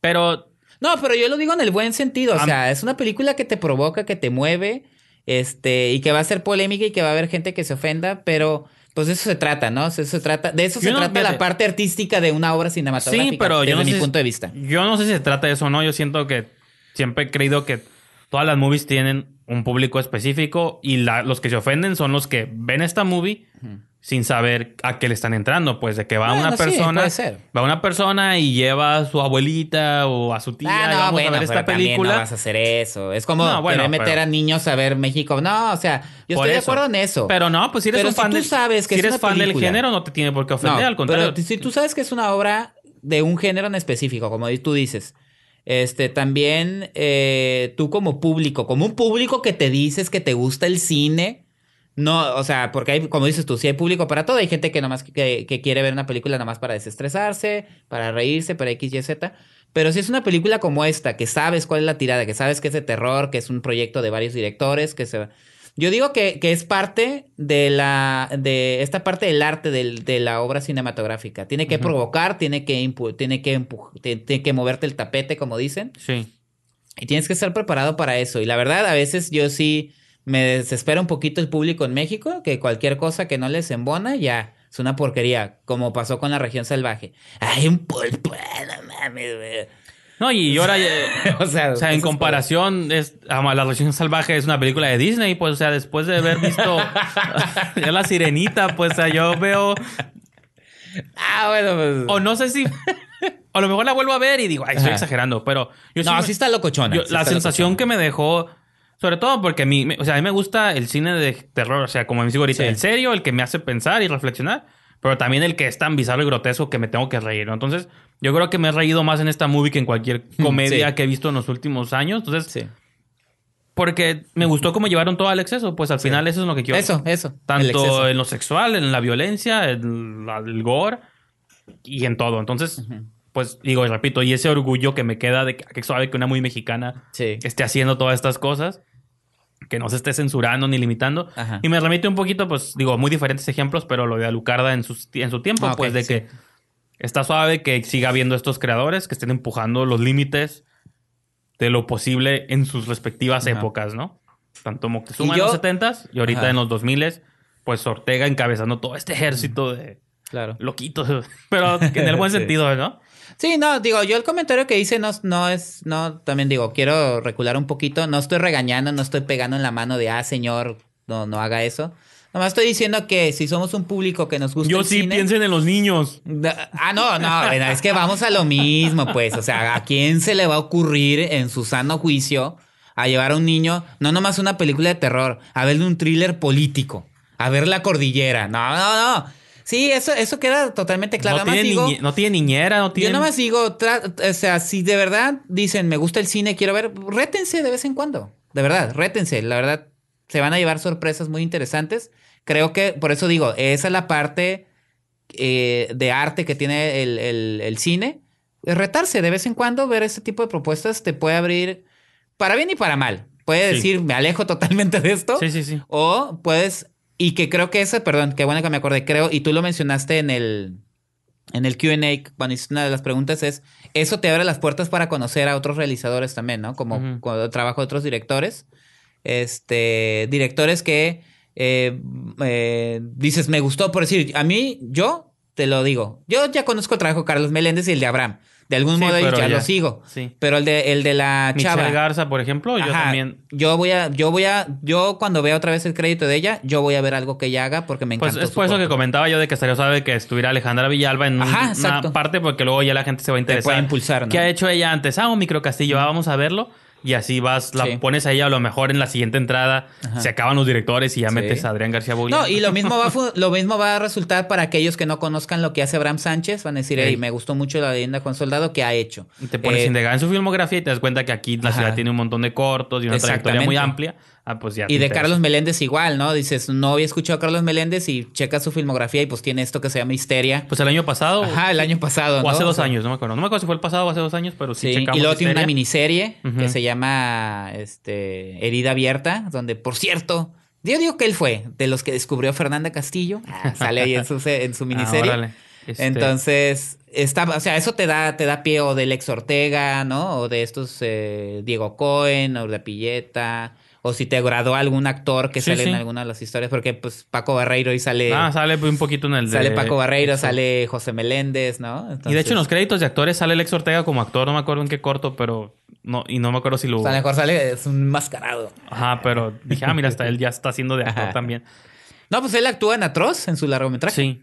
Que ajá, pues otro que no hemos visto, pero me da miedo que me vaya sí, yo también. No, pero repito, digo, yo sé que en México los son procesos lentos. Digo, Sí. sí, esta tomó cuatro años en hacerse, que aún así es poco, eh, considerando lo que de pronto tardan aquí las cosas. Y si tenemos que esperar hasta el 2022 para que salga la tercera parte, pero ojalá se, se con- pues se convierta en una pequeña franquicia, ¿no? Hey.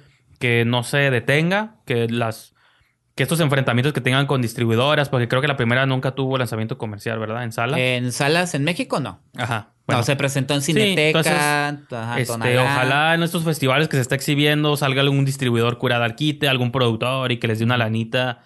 O sea, que no se muera, pues, porque siento que pinta bien y, a mí me emociona que exista esto Sí. aquí en mi país. Y pues, digo, ja, quisiera seguir viendo Claro. más cosas bizarras de las mentes retorcidas. no, y seguramente hay un montón de otros directores que no conocemos, pues. No, y yo te mencionaba, pueden traer incluso directores a lo mejor ya veteranos como Leopoldo Laborde. Sí, ¿no? ¿No? Veteran- Este, sí, es- Desde jóvenes, como dices tú, una Alejandra Villalba el o hasta un director de. Laborde. ¿Cómo se llama? Ladrona de García Almas. ¿no? Gras. Ajá. Ajá, este. Y pues sí, pueden ser. Ahí hay muchas opciones, ¿no? Así es. Pues bueno. Pues sí, pues decirle a la gente que esté atento porque usted va a subir su escrito de México Bárbaro 2. Así es. para- Y también lamentablemente ya no tiene fecha de estreno, así Ajá. que pues... Y pues nomás antes de concluir y hablando de cine retador, quiero que comentes tú un poquito sobre una película que no hemos visto en el festival todavía. Se ha exhibido, creo que sí, ya se exhibió, pero está pasando por una situación extraña, así que cuéntanos. ¿La libertad del diablo? Sí. Sí, este. Pues eh, di- la película ya se estrenó comercialmente el, el 16, pero con una distribución sumamente, sumamente limitada. Eh, porque es de Cinépolis Distribución. De hecho, yo lo platiqué contigo. eh, de hecho, para la gente que quiere saber un poquito más, tenemos, ¿cuál episodio es? Hay un episodio donde hablamos de la región salvaje, Baby Driver y La libertad del diablo, de Esquina del Cine. Y también hay un escrito que publiqué para esquinadelcine.com, Así de es. este documental de Berardo González. Pero yo te dije, hey, ya se va a estrenar. Pues lo vemos, ¿no? Porque es Cinepolis Distribución. Y no, tuvo ex- extrañamente una, eh, una distribución muy limitada. De hecho, ni siquiera llegó a Puebla y creo que nada más en la Ciudad de México, Guadalajara, Monterrey, Cineteca, ¿sí? No Ujú. Tijuana, nomás Cineteca Nacional. Y pues, eh, pues es triste porque es la, la película sí es, toca un tema como muy, muy, muy importante. Es, eh, desde mi punto de vista es un documental tremendo, devastador, que habla precisamente sobre eh, las secuelas que deja la inseguridad en México, sobre la guerra contra, entre, con la guerra contra el narco, y que viene mucho al caso por la situación que se estaba platicando en México sobre la ley de seguridad interior, ¿no? Que se manejaba sobre estas situaciones, eh, que a, a dónde pueden llevar al país después de estar tan tan afectado por las, las precisamente esas, estas, eh, estas víctimas, ¿no? De, de- y me refiero en general, ¿no? Los ciudadanos en México. Sí, sí. Y de algún modo, pues me llama la atención porque sí sería un, una una- un documental que el público debe de ver, preparados, porque sí es muy fuerte, eh, pero que te abre, te da un panorama. Eh, Berardo González lo decía en una entrevista con Eric Estrada, que a fin de cuentas es un trabajo que se acerca más a lo periodístico, eh, donde él cuestiona a las personas y trata de que de algún modo se abran y hablen tanto víctimas como victimarios. Vemos personas ¿Cre- afectadas y sicarios. ¿no? ¿Crees que Berardo se arriesgó al momento de filmar esta película? No, eh, de hecho, eh, ya de su vida, ¿no? De manera personal, porque al momento de hacer estos acercamientos, yo no la he visto, así que no ajá, sé. dice que no. Mira, Berardo González también es un tipo ya vete- veterano. No, no es una persona Ajá. mayor ni vieja, Sí, sí, sí, pero, Es, un, es un hombre que ha hecho muchos documentales con temática este, difícil. Eh, y es un tipo que tiene como una facilidad para, para como entrevistar, como que es un, es un tipo... Yo lo conocí eh, en persona, lo tuve oportunidad de entrevistar una vez en un programa que- con Jaime Chaides, que él venía como director del... eh, de la Academia Mexicana de Arte y Ciencias Cinematográficas. Ah, ok, órale. Es un tipo muy amable, muy abierto, Sí, sí. o sea, te, te, te- como que Te te, gana, genera una gana, confianza. Se armó el cotorreo así, de- terminó el programa y seguimos platicando. Sí. Entonces creo que es una persona que muy inteligente también y, y muy consciente de lo que está haciendo. Ok. Entonces Eric Estrada le preguntaba que si lo había hecho o creía oportuno, ¿no? Que precisamente tocando ese tema, dice, con eso de la ley de seguridad interior, que el documental salga, y dijo Gerardo González, fíjate que no, no lo hice con esa intención. Dice, créeme que la situación en México está, está, está caray. Y son temas que, pues, a fin de cuentas, a él le interesan y que están constantemente sucediendo y que de algún modo los tiene que reflejar.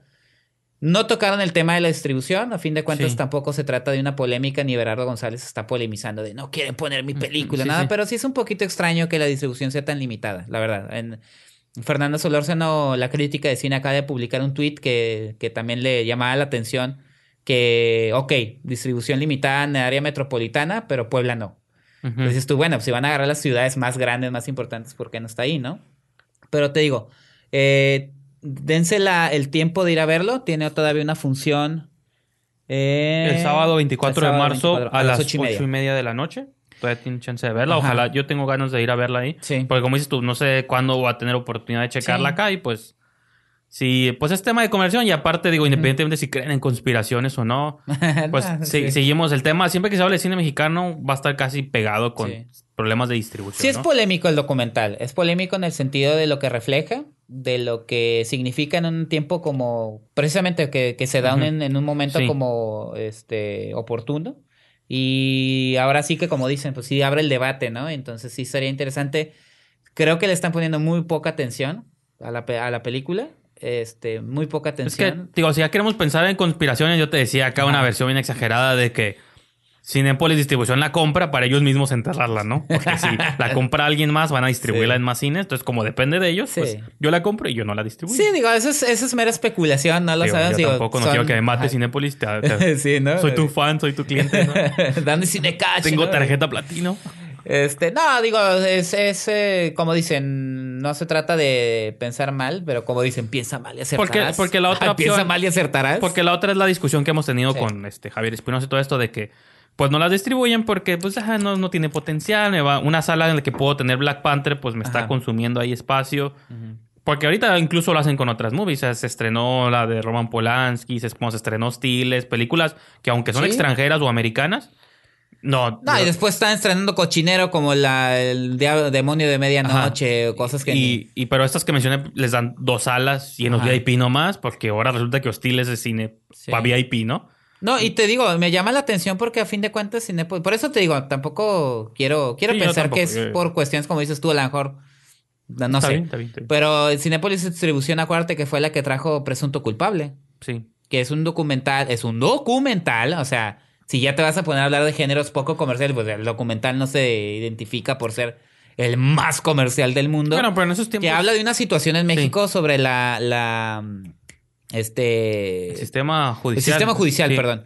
Pero- y en la libertad del diablo te está hablando de un tema también muy, muy importante actualmente. Pues en ese tiempo apenas Cinepolis Distribución apenas estaba colocando. Yo creo que apenas, Mejor lo quise hacer con bombo apenas estaban ¿quieres po- este, posicionando ya lo que sea, güey, qué va a pegar. Pero ahorita que ya están posicionados, Se me hace pues, raro. dices, bueno, porque no sé, también ellos digo, distribuyeron la jaula de oro que habla sobre la migración. Pues no sé, digo, y aquí ya estamos armando teorías como... sí, ya sé. Ya, mejor cons- ahí dejémoslo mejor. Bienvenidos a Tercer Milenio. Sí. Conspiración, ¿no? ¿Con qué? Con Mickey Mausan. Tenemos que hacer la hora de la conspiración, ¿no? Y hablar. No, digo, bueno, ya dejándolos totalmente eso de lado, sí, este, digo, aquí tenemos la oportunidad de que pueden ir a San Diego a verla en el festival de, de- precisamente de San Diego, Así es. del San Diego Latino Film Festival, y pues aprovechen, ese es el Repito, comentario. sábado 24 de marzo Ajá. a las ocho y media de la noche. Ajá. Se, estrena, se proyecta, perdón, La Libertad del Diablo en los AMC de Fashion Valley, que es dentro del marco del San Diego Latino. Pues para que la vean, ¿no? No, y los invitamos a que ingresen a la esquina del cine.com, que está ahí el, el- la videoreseña y la reseña escrita, ¿no? Y pues yo creo que con ese terminamos nuestro épico resumen, no más de dos días, pero salió un resumen como de una hora. Pues sí. Jueves, viernes y sábado. Bueno, sí, pero jueves ya lo habíamos Ah, bueno, comentado sí. en el programa pasado. Jueves Pero, ya lo abordamos. pero pues eso es lo que pasa en un festival. Digo, y cuando retomemos nuestras idas, Ajá. pues ya vamos a hacer otro episodio donde hablemos de lo que vimos el próximo fin de semana. Y pues sí, chequen la página, este, pues agreguen a sus favoritos, denle like al Facebook, sigan a Twitter, a Cuauhtémoc y a mí. Ahorita vamos a dar nuestras páginas.